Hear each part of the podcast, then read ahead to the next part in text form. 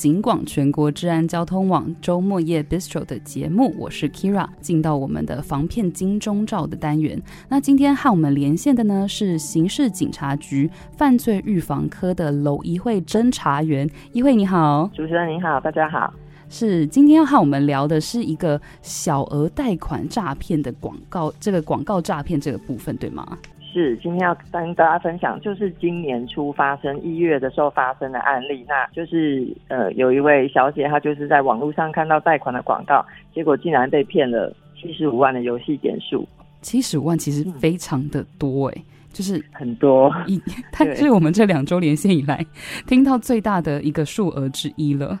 哦，是是是是，那请问这个大概是好，说明一下状况，就是他其实本身是有资金需求，所以他是自己在网络上面找一些关于小额贷款的资讯，那就有翻到一个网站，那他网站那里有一个 LINE 的 ID 嘛，他就跟对方联络上，说他要借九十万，嗯，那对方就说哦好，那要做怎么样怎么样操作？那首先就是他对方就是跟呃这个民众讲说。因为要进行这个所谓的借款合同作业，就是可能要办合约等等之类的，那需要请他寄出名下三个账户的金融卡。那其实像这样的状况，并不是只有这个民众才发生，我在其他案例也是同样状况。他要骗你很多个账户，他会跟你说，我一个账户是用来拨款，一个是用来还款，一个是用来备用，他就直接先骗你三个账号。那这个民众，因为他对，因为他就是他真的是要借钱，所以他也就不以为，他觉得说，哎、欸，好像还蛮合理的，一个借一个还一个备用嘛，他就真的把自己的提款卡就用呃超商的那种交货服务把它寄出去了。是，好，寄出去之后呢，对，对方又跟他讲说，哎、欸，你的这个资格好像有一点不太足够，那需要额外提交一些费用才能够整合整个借款的流程，反正一些话术啊，就。他一定会说有什么什么东西不够，这样一定要用补钱的方式来凑足，这样。嗯、那刚才讲说，哎、欸，这笔钱是会退的。那像这样子的话术里面，很多民众就会说，哎、欸，那这笔钱既然之后会退我，那就没关系，就会把钱交出去。所以他首先他是利用一样是利用便利商店那种缴费代码的方式，他陆陆续续提交了三笔，总共是六万块，就是两万两万两万，又交了三次。就是为了要所谓对对方的要求的一些什么什么等等费用，然后这还没完，那对方可能觉得说，哎，这个被被害民众配合度很高，接下来呢又用各种种种理由去引导这位被害民众呢到便利商店去购买所谓的游戏点数。嗯，他用的理由其实对，其实听起来都会觉得，像我们旁观者都会觉得说，哎，怎么会相信？他可能一下跟你说。啊，因为你那个手续动作太慢了，所以要有迟交的费用，或是我们的代书要有出差费。Oh. 那你这个时间太晚，我们的代书要有加班费，反正就是各种各种理由。是，然后呢，因为所谓这个游戏点数，我们现在因为游戏点数被骗的民众其实也蛮多的，所以其实在游戏点数方面，我们跟超商或者是游戏点数业者其实都有之前就有做过一些呃防诈骗的机制，就是每一家超商。购买就是每一天贩卖游戏点数是有上限的，是，所以他会跟民众讲说，就是跟本案例的被害民众讲说，哦，你这一家买买到两万或三万，已经到限额了，你就要换别家买，一直换一直换，嗯，到处跑，对，是。然后这个被害民众他就真的是，他真的是为了要借到钱，就可能想说头已经洗一半了，就洗下去，哇，竟然在对，竟然在四就是四天之内，他跑遍所有的超商。跑了二十九家门市，不同的门市哦，有一些门市他还反复去好几次，可能今天去，明天去，后天又去，总共二十几家，将近三十家不同的门市，竟然花了七十五万去买了一百五十笔的，每一笔是五千元的游戏点数，然后用翻拍的方式传给对方。嗯，那其实这个游戏点数，其实对方都敢讲说，我这个钱会退，你还跟他说那个游戏点数那个小小白单要留着，可是实际上你把游戏点数上面那个单子上面的一些所谓的序号代码是。传出去之后，对方就可以直接把那个游戏点数转走了。对对对，所以跟那个对你保留那个小白来说可以退费，那个都是骗人的，那个是不要相信这样子的话术。所以这个被害民众，你看他要借贷九十万嘛，他已经付了八十一万出去了，包括前面的六万元的费用跟这个七十五万的游戏点数，已经加上已经八十一万，他真的是没钱了，他请家人支援。然后家人就说好，那就汇钱到他的账户。那想一下这个案例，一开始的时候他提了三个账户给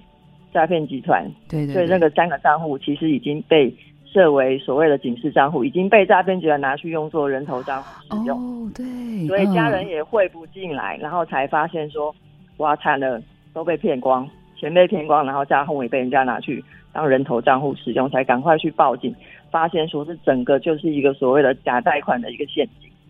哇，这个过程真的是，其实他们。呃，这些诈骗集团他们也很了解，就是很多机制，像比如说超商，他就呃操控你说啊有上限，所以你要你要听我的指令去好几间门市，这个其实是非常奸诈的一个手法耶。嗯，对，就是很多案例都是像这样的状况，就是诈骗集团他会。跟民众说，就即便去银行汇款好了，因为像我们去银行汇款，嗯，其实行员都会问一下，说，哎，你这笔钱要做什么用的，都会问一下。对对对，对，然后诈骗团就会跟你讲说，哦，如果行员问的话呢，你就说，呃，你是要缴货款，或者是哦要给呃给小孩要去付学费，就是他只会指导民众说你要怎么讲。他说啊，不然行员不然行员问你，你会很麻烦的，会影响到你的什么流程之类，就会让民众。有一点恐慌的心理，然后就会去配合诈骗集团教他的这个说辞，就把钱汇出去，或者就去买了一大堆的游戏点数，这样。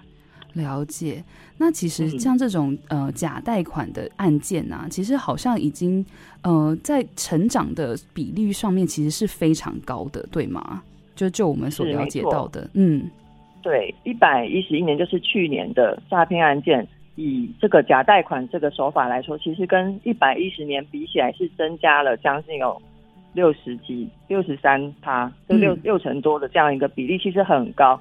或许可能跟比方说疫情期间，大家可能资金上面会有一些就是需要补足的地方等等，就是像这样诈骗手法，或者有可能说诈骗的发现说，哎，这是一个很好骗的一个方式，所以被骗民众在这样子的一个比例是相当高的。所以就是要特别提醒民众，如果说你有资金的需求的话，一定要老是透过比较正规的银行贷款的管道去做贷款，不要看到网络上面有一些讯息，或有一些是他会传传讯息到你的手机里面说，说哦，你有什么获得很高额的贷款额度，也有这一种，就是民众被动接收到这样子讯息，像我自己手机也常常收到。哎，对，我也常收到。对，对，那有一些是民众是主动去找贷款资讯，那很容易网站连一连，就哎连到那种也不知道是什么公司的那种，就是说自己可以提供小额贷款的那样子的一个单位，嗯，可是其实很容易会遇到诈骗，所以就是要提醒民众说，如果不管是网络上看到，或是你手机收到的讯息，他如果标榜说手续很简单，然后高额度、低利率。然后也免保人这样子，就看起来很棒的，对，其实都很有可能是一个诈骗的陷阱。尤其是他要你提供很多账户，嗯，然后用各种理由，对，就会用理由说请你要账户，然后叫你寄金融卡这一种的，就绝对不要寄出去。其实我们超商各方面邮寄是不可以寄金融卡出去的，是不行的。是。那如果他提到这样子叫你寄卡片，百分之百是诈骗，然后再。Okay. 对，不止这个，然后如果他接下来又用各种理由跟你说，哦，你要付什么费，什么费，什么费都有可能，就是各种光怪陆离都有可能，就是他各种话术，叫你要一直付钱出去的那个，就真的是诈骗，不，不要再付，对，不要再付下去了，他钱不会带给你的啦，嗯、就是只有我们钱会一直付出去而已，所以一定要特别小心。如果真的发现说有状况了，赶快停下，停下来，不要再付钱出去，然后赶快报警。对，尤其是如果觉得有点担心，说，哎，我也真的不是很确定的话，其实我们都有全年无休的一六五反诈骗咨询专线，或者是可以打一零。对对，没错，是是是，都可以问一下，就是钱出去之前先问一下，先查证一下比较保险。了解，哇，今天真的是非常感谢议会。带给我们这个资讯，尤其是其实这个现在诈骗集团集团的话术非常多，而且他们针对其实警方这个地方都有各种呃反诈骗的措施，可他们也是日益更新的去操控，就是不知道这些资讯的民众，所以真的是非常感谢您在这里这里帮我们宣导一下。好的，辛苦您了，谢谢您，嗯、好，谢谢，谢谢，拜拜。拜拜好的，那也再度真的是提醒民众哦，真的是现在的犯罪手法日益更新，所以说。所有如果你觉得不确定的，拜托一定要查证一下。就是去，就有时候其实都是打主打人性的这种弱点，就会觉得说啊，我是不是真的就是这么好康的踩到了一个啊，也不是说踩到，拿到了一个被挑中了，就是我是一个可以拿到比较好的低利率啊，然后高额度的贷款。但是其实，嗯、这些都真的都是主打人性弱点的手法。所以说，如果你有任何的疑虑的话，一定要打一六五的反诈骗咨询，然后也。不要跟着对方的话术，然后就去躲避一些行员或者是警方的询问，因为其实他们的询问都是因为他们是非常理解这些诈骗集团的手法哦。